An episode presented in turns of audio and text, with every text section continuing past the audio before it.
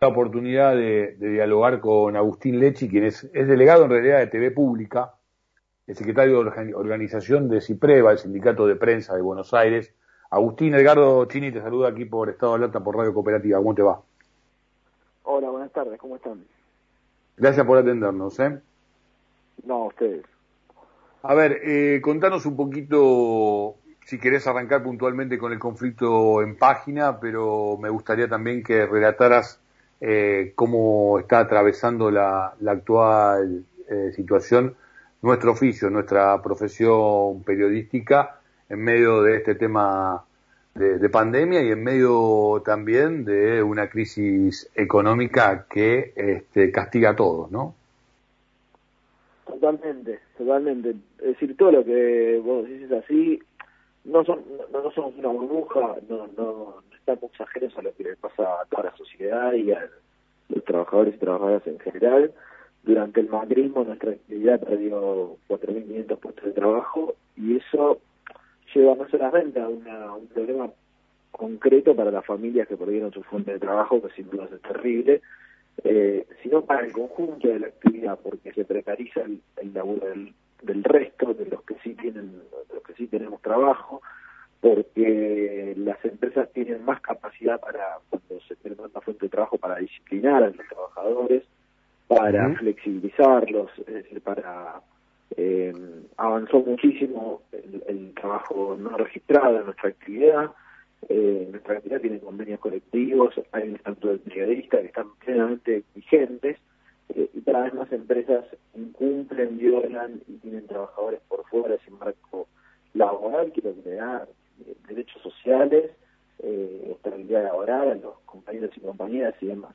Cayeron muchísimo los salarios, porque gran parte de la actividad, entre otras cosas, está por fuera de las paritarias, que ya de por sí fueron, fueron muy bajas. Eh, y eso que sucedió durante el macrismo, eh, lamentablemente, en esta etapa eh, no se modificó y tendió a, a, consolidarse.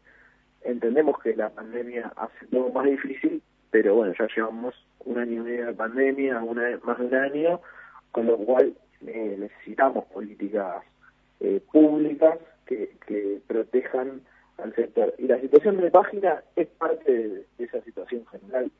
Tenemos una gran parte de los trabajadores convencionados, que de los que están en blanco, eh, por abajo de la, de la línea de pobreza. Tenemos muchos colaboradores, que es una figura que hay en nuestra actividad, que son básicamente trabajadores y trabajadoras eh, se le llama la figura de, colaborador, pero es una figura absolutamente eh, nada, que no se condice con el trabajo de los compañeros, porque no colaboran para una empresa, hacen su trabajo, y, bueno, esos compañeros tienen todavía salarios más, eh, más de lo que incluso, así que la situación es muy crítica, y bueno, venimos creciendo en la organización, eh, por suerte, y a contramano de esa situación que, que describía recién, eh, venimos dando pasos y bueno, con, planes de lucha que son generales en, algunos momentos, y puntuales en algunas empresas cuando lo requieren. Y en página venimos con una serie de medidas que votó la Asamblea y como CIPREA y como FACTEN, la Federación Nacional que nos agrupa todos los sindicatos de prensa del país, te acompañamos y respaldamos y son medidas por estas cuestiones, porque la situación ya no va más. Eh, Agustín, recién decías que ha crecido el sindicato de CIPREVA hubo también una ausencia muy grande de la representación gremial durante mucho tiempo, o si querés un mal ejercicio en lo que tiene que ver con nuestra profesión. También tenemos nosotros nuestros propios bemoles, ¿no? Nuestras cuestiones también que a veces se hace difícil los acuerdos colectivos y los y los trabajos en conjunto, ¿no? Eh, pero también hay una historia muy grande en lo que tiene que ver con eh, el ejercicio de esta de esta profesión con un compromiso con los destinos eh, del país en, su conjunto.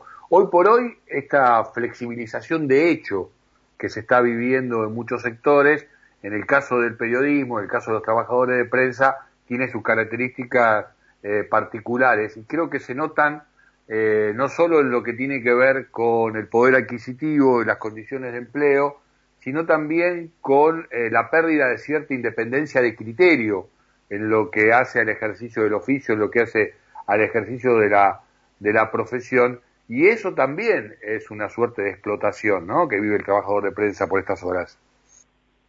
Completamente. Y son dos cosas que van de la mano, que no están disociadas. Eh, de hecho, el estatuto del de hecho, el estatuto periodista, por ejemplo, tiene cláusulas como que hay una indemnización que es más cara que en otras actividades. ¿Por qué es eso?